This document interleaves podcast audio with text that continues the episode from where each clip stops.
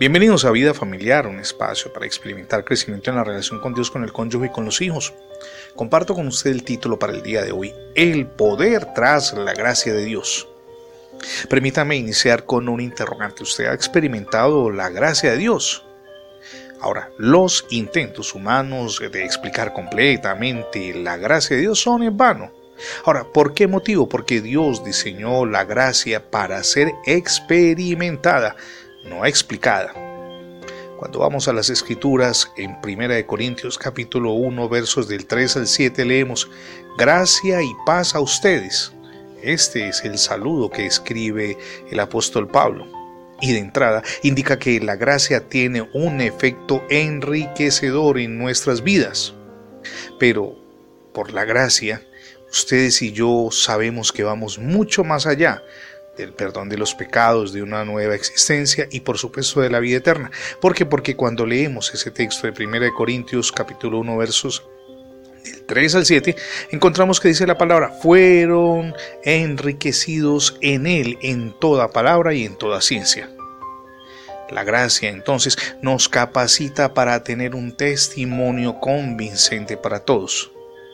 Ahora, Pregúntese por un instante, ¿se ha sorprendido alguna vez por la valentía poco característica con la que usted testificó a alguien acerca de Jesucristo? Pues bien, la respuesta es sencilla, es la gracia de Dios en usted.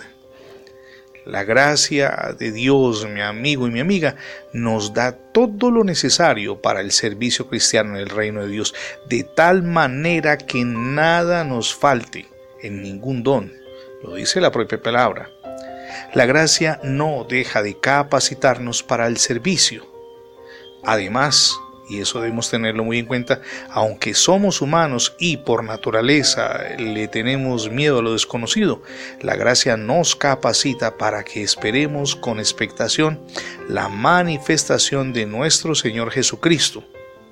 Por su gracia, recuérdelo siempre, podemos permanecer fieles y ser sellados irreprensibles en su venida. Ser hallados, totalmente reformados, transformados. Ahora permítame compartir con usted para terminar Efesios 1.6.